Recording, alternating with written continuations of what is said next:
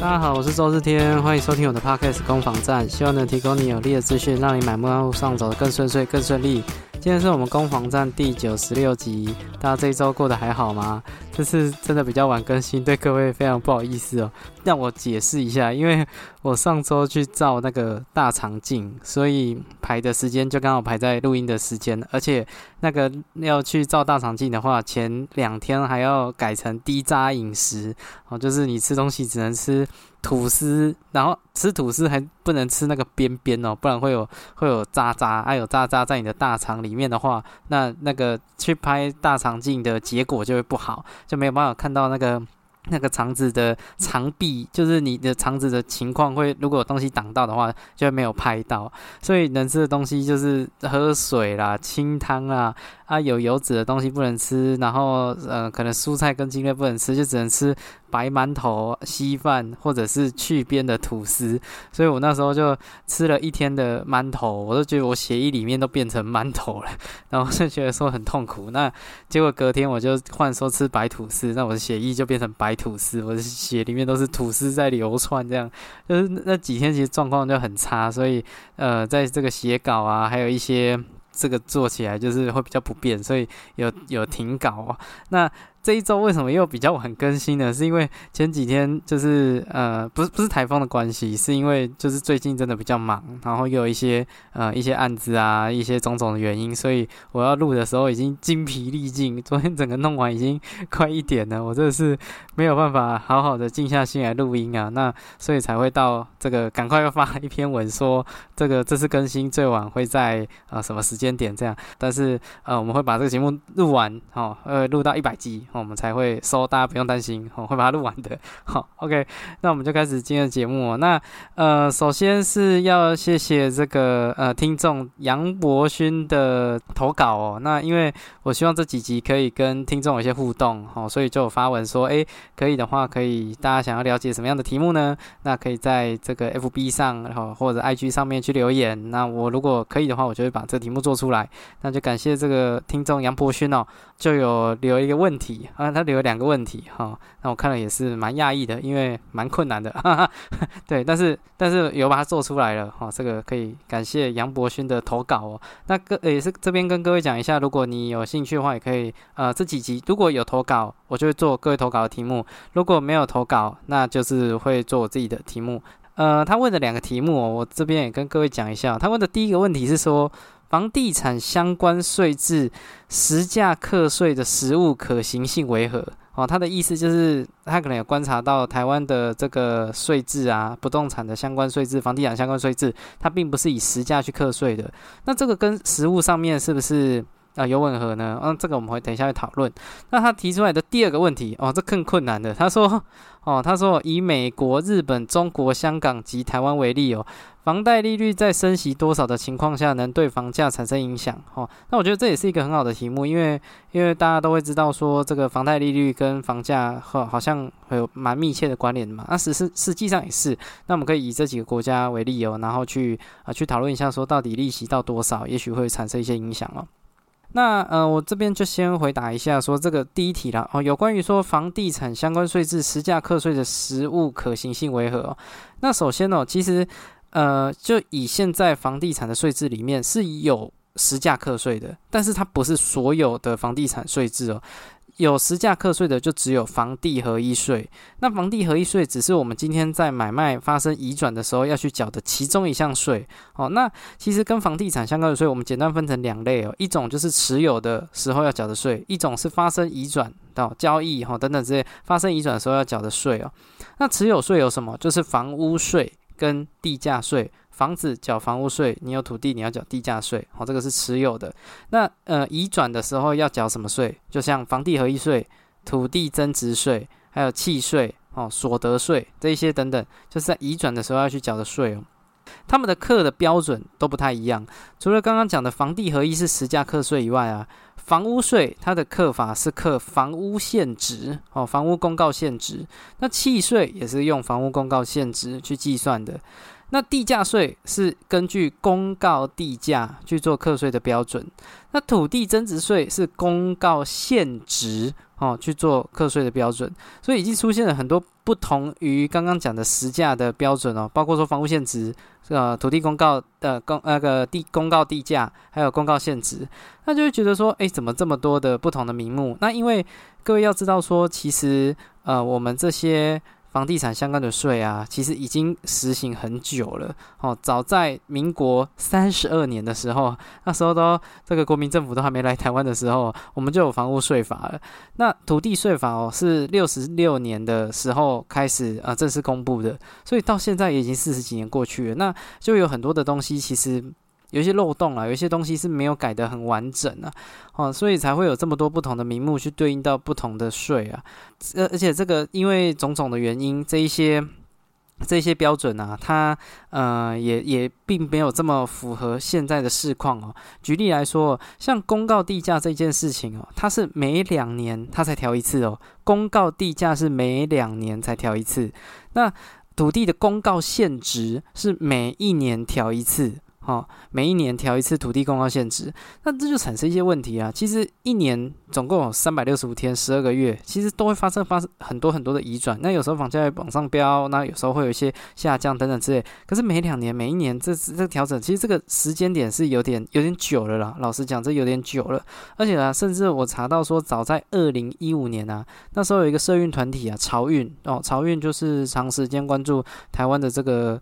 这个房屋税税制啊，还有有这个房屋居住人权啊等等的一个社运团体啊，这个潮运就有提到说，早在二零一五年哦，就有提到说，目前哦，这个公告土地公告限值其实只有市价的四成到六成，好，这公告限值，也就是说大概就一半哦。比如说呃，市价大概一百万一平一百万，那公告限值可能就剩五十万，好，那公告地价。更是大概只有市价的一成，也就是说，土地如果呃市价大概一百万，哦就流通，哦建商会买，会用一百万去买，那可是公告地价却只有十万块，哈，那这就导致说这个巨大的落差啊，会产生很多的问题啊，就会变成说，呃，比如说土地获利非常非常高，哦增值幅度非常非常大，可是课的税却非常非常低，哦这就产生了很多呃这个这个持有的税率啊，或者是移转的税率其实低到。不没办法产生一些制止的作用，或者是抑制这个房地产飙涨的作用在啊。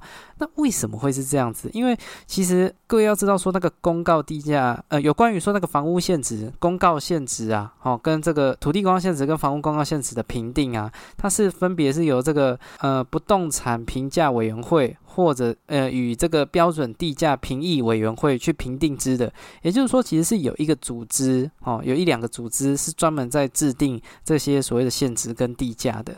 但是啊，这一些的组成哦，这个组成里面。是会有一些啊，民意机关、当地的民意机关代表机构，或者是人民团体啊，去推派代表去参加哦，而且他们有保障名额哦，哈，他们的人数不得少于总额的五分之二。那也就是说，哈。在这个这些评定地价是跟限制的这些人啊，他是有一些背景在的，有些民意背景在的。那这个情况就会导致说，呃，如果今天你是地方的选举哦，那因为这个很多也都是地方去去评定说那个房呃土地的公告限值是多少，它并不是统一由中央这边去做的。那如果你交给地方去做，就会涉及到一个问题是，呃，地方如果这些委员他是当他是当地人嘛，他呃，跟当地有一些利害的关系。举最简单的例子啊，如果我今天要把这个这个新北市的某一个地的限值大幅的往上拉，那当然，呃，这个地方机关会收到很多的税金嘛。可是你大幅往上拉的时候，人家就会说，哎，为什么？为什么你拉这边？为什么不是拉另外一边？那那边明明房价涨更高，你怎么不涨那边的地价啊？涨到我这边的地价，就是它其实是一个很，呃，它其实是需要一个很专业的。方式去评断，它要减少人力的可能，因为有时候会涉及到选举，然后民意机关哈，然后这个这个上层的压力哦，税捐单位等等之类，它会变成是一种各方角力的结果。那现在各方角力的结果就是公告地价只有呃只有市价的一成哈，公告现值只有市价的五成，这就是各方角力的结果了。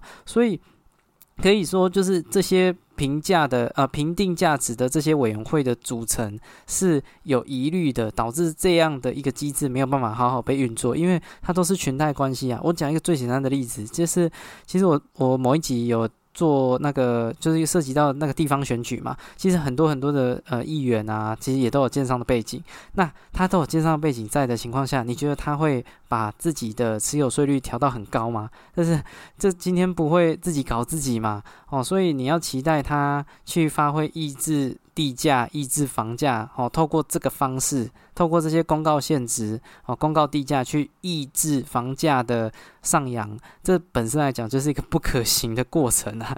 他怎么会拿石头砸自己的脚呢？哦，所以这是为什么我们的。这些呃，这些房地产的税啊，都这么低的一个原因，因为制定这个标准的人，他同时也是利害关系人，好，就是裙带关系很强啦。那当然也不是说全部都这样，因为其实像刚刚讲的这个委员会啊，它里面的那个组成，我跟各位分享一下啊，呃，去哎，今年的五月这个章程有修修法啦，就是让它比较回归专专业，好，那它里面呢要有有这些的组成，包括说。地震专家学者哦，或民间代表哦，总共两人。哎，抱歉，我补充一下，这个委员会大概是十三到十六人。哦，那其中这个主任委员呢，是由直辖市的市长或呃副市长哦为这个这个主委啦。哦，那由这个地方的呃秘秘书长哦，县市的政府秘书长或副秘书长去兼任这个副主委。哦，所以他是一个算是蛮地方蛮高层级的一个单位了。那里面有这些人哦，包括说地震专家学者、哦不动产估价师，还有法律工程都市计划学者、地震主管人员、财政主管人员、哦公务或都市计划主管人员、建设与农业主管人员，还有议员。哦，这是这个。委员会里面的组成，哦，大概它它都有对应到一些人数了，好，那这次的修法在二零二三年的五月的时候有通过，就是希望说这样的一个委员会可以往专业的呃角度去发展，那能不能？往专业的发展，我个人是比较没有这么乐观，好，因为我老实讲，我也不知道他们是怎么选出这些人的。那选出这些人，你要说他们可以顶住压力，哦，比如说我要把这个地方啊，往这些的地价往市价去靠拢。各位，那那个一条啊，那个落差是非常非常大的。我们就举刚刚最简单的那个地价税，地价税说两年调一次嘛。那好，我就一次给你调到跟市价差不多，那会发生什么事情？跟市价差不多，就是说会调十倍。那你因为地价税感觉起来它是不是一个很高额的税金啊？可是现在大家都住那个那个电梯大楼比较多嘛，那可能就是几千块或几万块哦。那如果你调十倍，就变几十万块哦，那可能就有差了。可是各位，这些都只是有电梯大楼啊，住在大楼里面的人，他土地只有分到两三平、三四平是要缴这些税金的。可是有一些那种地主，他身上是几百平、几千平、几万平哦，几公顷这样几几甲这样几甲地。在那个情况下，他要缴的地价税可能本来就是三五十万，那如果你再往上调，调到十倍，不就变三五百万？他每年就要缴三五百万的地价税，那那是一个很可观的数字。所以你说他这个委员会能不能顶住压力，然后把呃把这些税的课税的标准往市价去靠拢？其实这个就是一个很大很大的关卡，因为这已经是这么长时间的这种。呃，就很多的弊病在里面呢，所以你要现在直接把它调整成这样子，我想那个中间的阻力是非常非常大的。而且如果你今天走一个实价课税的一个状况啊，也会面临到一个问题，因为土地的移转啊，它并不是这么长在发生。那会不会有些地方它是没有没有什么依据的哦？比如说它比较偏远哦，比如说它成交的比较有限，那你在资讯不够完整的情况下，是很难去制定一个课税的标准的，就是没有研。没有调研就没有这个良好的一个结果了哦，这一定要要先去调查跟研究，才能找出一个合理的这个地震跟呃税捐单位，才能达到一个良好的合作关系啊。不然现在你就凭感觉去收，其实人家也会怨声载道啊。那我为什么特别讲这个事情？是因为国外的很多的呃有关于房地产的税制啊，他们都是很及时的，他们及时到说就是成交的当下。呃成交的当下还是隔天，那个成交的资讯就会公布在网络上面了。那在这样这么资讯这么透明、这么及时的情况下，其实政府就会得到非常多的数据，那他去调整，他去做制定一些施策，就会比较接地气嘛。哦，他比较有办法掌握到。这个整个状况，你一年才调一次，两年才调一次，天哪，都不知道都不知道涨到哪边了。我们有时候最近我在谈一些案子，那个价格上个月跟这个月可能差一不小心差了一层，对啊，就就差了一层，差了一个月差了一层，对啊，那差这么那十二个月不是差这个这差了十二层，然后一直差一直差一直差，对吧？那这个落差就会非常非常大，所以其实。资讯的呃揭露及不及时？像现在政府有在做私驾登录，私驾登录及不及时？老实讲，还没有很及时哦。因为如果跟其他国家的，像英国，他们的私驾登录是非常啊非常迅速、非常完整的哦，那他们就。我记得好像都是当天隔天，反正一个礼拜内就一定会出来了啦。哦，那我们现在台湾的还要做到可能一个半月，要跑代数流程，然后要种种原因，然后然后还要这个更新，一个半月到两个月，其实那也没有很及时啊，对吧？中间还会发生很多的事情啊，所以基于这两个点，一个是这个。频段这些限制的委员会的组成，那另外一个是这个资讯的呃揭露的速度，这两个原因，其实我们要走到实价课税，其实还有蛮长的一段路要走了哦。就是我觉得这两个洞至少要先补起来哦，那才有可能呃往。往往这个方向去迈进哦，因为这样子才有更完整的资讯嘛。那也也一定要从这个专业的角度去评估了，不然 不然这些委员他他身兼建商兼地主兼代销哈兼这个中人，然后你说要改革改他的革，这不是要他的命吗？这个我觉得是难难度很高了。所以实价课税会不会发生？有机会。啊，什么时候我不知道，哦，可能很久，会很久很久，对吧？除非我们的这个东西有改善，哦，速度很慢，不期不待，没有伤害，好，这是我对这个事情的注解了。OK，那第二个题目，这个请以美国、日本、中国、香港以及台湾为例，哦，房贷利率在升息多少的情况下能对房价产生影响？好，这是个非常有趣的问题哦。呃，我先我就去查了一下那个有关于利率跟房价的状况哦。那我的资讯来源主要是那个财经 M 平方哦，那是一个网站，各位的可以打这个关键字去 Google 查，它里面有很多的数据，我觉得蛮不错的，好，可以参考看看。我是从财经 M 平方去做一些整理啊，哦，那还有结合一些外国的网站，好，不敢说不敢说多精准啊，但是至少是查完一个结果，大家做参考。就呃，我先讲美国的状况，美国的房价大概是在二零二零年的五月起涨，就是大概。在诶，大概三年前哦，三年前的五月起涨的。那美国的利率是什么时候拉起来的呢？大概是二零二一年的十二月哦，就是两年前哦，两年前的十二月开始拉的。那时候利率拉多快呢？利率大概从二零二一年的十二月拉到二零二二年的十一月，就是拉了大概一年。好，从原本的呃美国的房贷是三十年哦，那固定利率原本大概都在四到五趴之间，然后这拉了足足一年，好，拉了一年的利率。拉到大概八趴左右，哦，就这大概接近到翻倍了。那这产生什么结果？终于在这个房价，哦，大概在二零二二年的中旬，就是就是利率升到八趴的时候，房价的涨幅啊，哦，房价的部分有比较趋缓的成长。不然之前其实都是一路飙升的，尤其是疫情过后，哦，疫情过后就是房价都飙升，全世界各地都是这样。哦啊，直到利率拉了快一倍。哦，接近到一倍，然后那个房价的还是在涨哦，只是涨得比较慢而已。那有缓跌一点点，哦，这是美国的状况。那日本的状况，二日本的房价的起涨点是二零二零年的九月，哦，就是也是前年，哦，大概也是疫情那那那一段期间。那呃那时候呃日日本的房价从二零二零年的九月开始就是暴涨，哦，也是一直往上飙。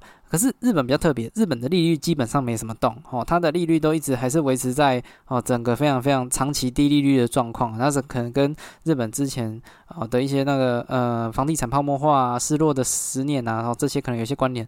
那总而言之，日本的利率就没有什么往上拉的状况，那这就导致呢，现在日本的房价还是在持续往上涨哦，因为利率很低嘛，对啊，所以房价就目前还在一直涨的状况。哦最近听到那个日本的房地产啊，成交的交易也是很热。落了，很多人对日本趋之若鹜，哦，所以低利率呢，哦，以日本为例，低利率确实会对房价这个上涨啊是有推波助澜的效果了。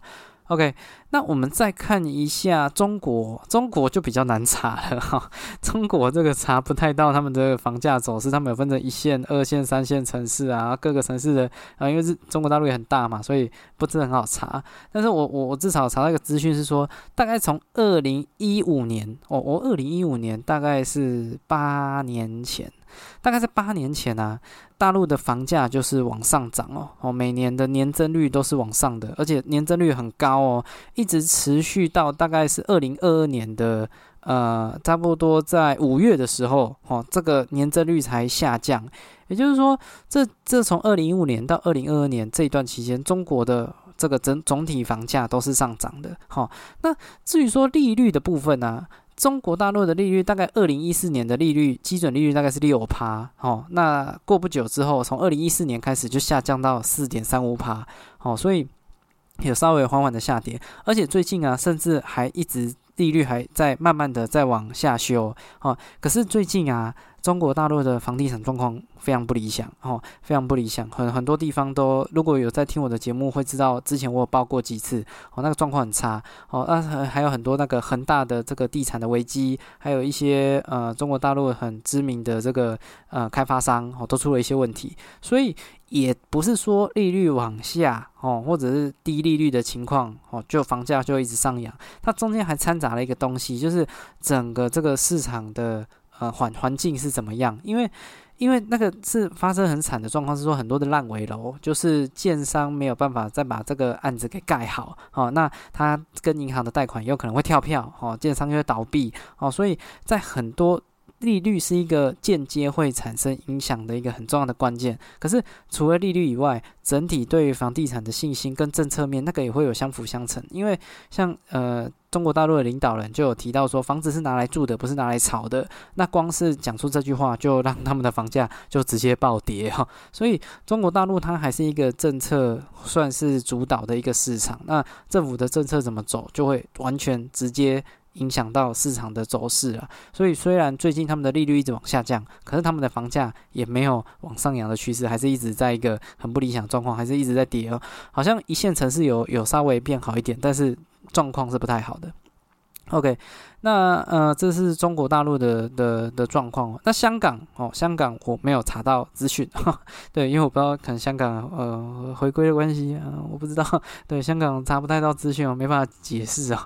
啊啊，那最后我们讲到台湾的状况哦，台湾呢，则是在这个近期大概利率拉了一趴，哦，那幅度老实讲非常的有限，大概就是回到二零一三年，其实那个那时候的利率也就大概就。就就两趴了，就差不多跟现在一样哦。那房价有没有上扬？呃，房价是上扬的哦。这个如去去，那有没有上扬？有没有趋缓？老实讲，我觉得也差不多哦。所以，我我只是差不多是说，大概从今年年初到现在，房价的状况大概就持平在那个地方，没有再往上了哦。啊，利率也没有再往上调了，所以大概就是利率的涨幅跟房价的涨幅都一样，成一个持平的一个状态了。所以简单来讲，我们可以从美国为例哦，利率大概要拉到一倍以上哦，大概要拉个三三趴四趴，那才会对房价会有很直接的影响。那如果你低利率的话，房价还在上扬，就跟日本一样。那如果利率往上调一点点，像台湾这样，那房价抑制的成效就一点点哦。但是最重要的还是在政府机关的政策。我们如果以中国大陆为例啊，好，今天要你涨。就有办法让你涨，今天要你跌，就绝对有办法让你跌 哦。所以利率就是一个很间接，然后呃，不能说很间接，它它算是蛮主要的一个影响啊。OK，所以这是大概是我的结论了。利率会不会有影响？有影响啊，影响会不会很大？呃，算蛮关键的。但是政策面啊，还有政府的态度，我觉得那个影响也不会小哈。这大概是我对于利率的这个看法啊。你说真的要抑制到房价，可以很简单翻倍。哦，就直接翻倍。如果我们以美国为例的话，哦，真的能达到成效，你要非常巨大的哦升息的状况，一直升，一直升，一直升，一直升，一直升，哦，三码、四码、五码、六码、七码这样升，好，才有可能会直接影响到。OK，这大概是我对这个问题的呃的看法哦。那还是感谢呃听众杨博勋的提问呢，我希望这样的回答你会满意。OK。那最后呢，则是有一则新闻，我想要特别说一下，因为这则新闻，呃，基本上是我看了当下是蛮有感触的了。哦，他就是讲到说，呃，新北市板桥在前一阵子有发生说，正大的女学生走在骑楼外面，走在人行道上，那刚好那个旁边的住家大楼哦非常高哦十几楼，那刚好上面在修修冷气，那因为早期的冷气都是那种箱型的冷气，那疑似这个冷气支架。不不慎啊，安装不慎，然后那个冷气机旧型的掉下来，那呃就发生意外，然后这个这个正大的女学生就就直接被被砸到，然后就就离开了哦。那大概这就是一个很很悲剧的新闻呢。那无独有有耳的，就是刚好也有一个新闻是在讲说高雄啦，哦，高雄冈山有一栋屋龄二十八年的大楼，哦，在台风天的时候啊。大片的瓷砖掉落马路哦，那警方出动封路，然后这个瓷砖剥落的问题快二十年了，可是一直没有办法达到住户的九成同意哦，然后去进行修缮，所以他这个社区的人进出都要戴安全帽、戴雨伞哦、戴防护罩哦之类的，不然都会出去会担心被那个墙掉下来的瓷砖砸伤这样。那其实像这种。大楼的外外墙有什么东西掉下来，造成人员损损害这样的事情，在台湾其实它是常常会发生的哦。其实我们在查了一下，我查到说，像在二零一五年哦，就是也有发生这个外墙瓷砖剥落砸到一一砸到富人哦。那还有二零一六年还有发生那个联合报的大楼，台北市也有这个外墙剥落，然后好像也有把人。就是砸到离开了哦，就直接过失致死哦。所以在台湾，其实大楼的外墙会掉什么东西下来，有点不可预期，甚至是有点危险。那我今天就是看到这新闻，很有感觉，也把它做一下整理啊。那它大概有分成几种类型啊？我先讲说那个瓷砖哦，瓷砖这个事情啊，要怎么去算？就是有管委会就是算管委会的，没管委会哦，就是算全部人的。什么意思？因为瓷砖这个东西啊，在大楼外墙啊，它是算是呃共有部分，它是大家的，哈，所以基本上这种共有部分就是归管委会管，所以大楼瓷砖掉下来，当然是算管委会的。那如果没有管委会，这个大楼外墙也是全部人的，哈，所以它就会没有管委会，就会算到全部人身上，好，所以瓷砖掉下来要不要负责？这是要负责，这是闪不掉的，哈，不要想说。哇，社区外墙就让它剥落没有擦啊，这个是会有责任的问题啊。那责任我们又可以分成说民事、刑事跟这个行政上面的一些啊，看怎么去去去去罚哦。民事上面就跑不掉了，这损害赔偿，你不管是砸到车子啦，砸到砸到任何的这个财损哦，财产上面的损失哦。基本上都闪不掉，哦，这个都都很难去，除非你可以跟法院去讲说，我这个外墙我已经很用心的在维护了，哦，我都有维护记录，我每年维护一次，我的维护厂商还怎么样怎么样，哦，那也许还有机会可以讨论，但是基本上闪不太掉了。那至于说刑事的部分哦，这个就。举证就很难了哦，什么意思？因为之前其实就确实有发生掉下来有砸到人，然后人人就离开的的状况。可是因为因为如果发生那个刑事的案件啊，这种过失致死的状况，那检方就去调查。那他去调查的时候，就有时候会说这个因果关系难以成立啊。哦我们不能说这个，因为外大楼外墙嘛，它经过这个地震啊、风灾啊、天天曝晒啊、雨淋等等之类的，其实。我们很难讲说这个大楼外墙故意把人要砸死，所以在过失致死上面，其实要成立。这个因果关系有，嗯，我现在看到的判决蛮少的，就是走到刑事然后成立的，其实真的是蛮少的。那至于说在行政上面，政府有没有什么条文可以管理这种状况呢？是根据这个建筑法第七十七条，其实有呃这个大楼外墙维护的义务。那如果你没有做好这件事情的话，会有六到三十万的一个罚款哦。所以在这个情况下，瓷砖可不可以管？其实是可以管的，不管是民事、刑事或者是啊行政上面，它都有对应到的啊条文可以去处理。只是说有没有在执行而已。因为如果今天真的发生的事情，你再去处理根本来不及啊。其实应该是要有一个法规在讲说，呃，有一个定期维护的义务啊，或者是一个检查相关的机制。这个啊。就是回归到各个地方政府在管的，很多的地方政府有些有在管，像台北市，我记得他就还有派那个建筑师哦，去去调查、去了解哦这个外墙的一个状况。我觉得哇，台北市不愧是首都哦，真的在这些事情上面处理也是比较有制度的。啊，其他地方就看各地方的地方政府，甚至我讲直接点，就是看有没有出事情啊，有出事情，可能这个事情才会动啊，这是一个蛮悲哀的事情。那这大概是瓷砖的部分，哈。那刚刚讲的那个高雄冈山那个那个状况也很惨，因为打那个高雄冈山，然后瓷砖剥落，你大概就可以看到相关的照片了。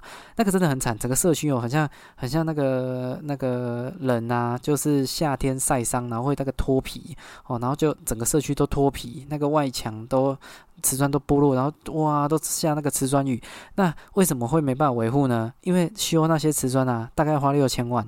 它总共只有一百六十四户啊，那这个平均一户啊要出三十五万的这个维修费了哦，而且中间还有人不同意，同意的只有一百三十二户，那没有达到那个九成以上的住户同意，所以就让这个事情在执行上面其实是非常非常困难的了。这个是瓷砖的部分，那瓷砖以外。我们再回归到这个板桥的这个这个悲剧啊，哦，那这个是呃租客叫人来维修冷气，然后工人疑似安装不慎，然后掉下来哦，去砸到这个女大生哦，那这其实也是一个很复杂的问题啊。那首先我们要先确定一下，说那个冷气机能不能装在那边？哎，各位这个要先了解一下，不是冷气机就一定可以挂在外面的，挂在那边要符合这个这个社区的住户规约，要先看这个你会不会安装就已经出问题。如果你安装在那边，就已经出问题了哦，我看就不太好闪了哈。这个屋展屋主可能也就要负相关的责任，因为你违反的是住户规约，导致哦这个悲剧发生嘛，是吧？那好，我们先假设是装在那边是合理的。那第二第二步就会去看一下，说它安装上面有没有出什么问题，因为安装有安装的这个施工的规则嘛，那就看它有没有过失。那如果过失，当然就有过失致死的问题。哦，所以我这个冷气师傅大概形式上面是不是很直接。相关联的啦，大概也没有什么好争议的，这可能有点困难的。那比较有趣的来了，就是说，那屋主要不要负责？屋主如果假设在现场啊，他针对那个施工的状况有去介入，说，哎，你那个就就他如果有些去介入那个施工的情形，他就有可能要负责，因为这个施工的过程啊，其实是有一些东西是可预期的，包括说啊这么高。对，比如说啦，哦，比如说这在这么高的楼层掉下去一定会出意外。那如果他在现场说啊，师傅你不用装什么安全绳啊，你不用你不用做一些防护措施啊，没有关系，你就赶快施工赶快用。哇，那在这个情况下，那屋主可能就要负责了。所以屋主要负责的条件会比较严苛，但是可能还是有可能会需要负责哦。哦，所以这是呃针对这个板桥的这个事件，大概相关的法律关系大概是这样了。那最后还有一个，我觉得也是蛮常见的，甚至应该是说像这种呃高楼坠物哦，最常见的一个情形，它其实不是发生在这个骑楼外面哦，或这种瓷砖剥落或者是一些意外，它最常见的是发生在露台 啊，露台什么状况？就是什么乱丢垃圾哦，不管是丢什么烟蒂啦哦，还有什么香蕉皮啦，还有很夸张的什么水瓶、垃圾这个这个铁铝罐、保险套之类的。都有可能从高楼扔下来，然后掉在露台哦的的状况啊。那如果是这种情形，好不好处理哦？我跟各位讲，这个还真是不太好处理呢。如果今天东西掉到露台啊，有没有什么东西可以管哦？因为如果今天丢的是菜刀嘞，抱歉，如果没伤到人，基本上没什么可以管的。我查来查去啊，只你可你可能只能跟那个把它当做乱丢垃圾处理。天哪，我真是查了，我真是不查不知道，查了吓一跳。如果你先乱丢乱从高楼丢东西下来，没砸到人，你就只能用乱丢垃圾去处理它。你最多就是去环保局检举，检举到说环保局派人来，然后跟你一户一户去查啊。收证好不好？收证，我跟各位讲，收证超级难收证，你根本就不知道是哪一户丢东西下来。为什么？因为现在的那个摄影机啊，摄影机的技术啊，你要从下往上拍，拍到他的手伸出来，把那个垃圾丢下去哦的这个这个画面。如果现在高楼大厦是十五楼、十七楼、二十几层楼，你的露台你照得到二十层楼的东西吗？各位？你从露台装监视器，最多给你造五个楼层、七个楼层，你那个监视器就已经好棒棒、倍儿棒棒了。哦，你说那种高高解析度，然后还可以看到二十几层楼，其实老实讲做不太到，而且你往上架也也会搞不好还被砸到嘞，你要取那个角度等等之类的问题，所以你要去搜证哪一户乱丢东西是一件非常困难的事情。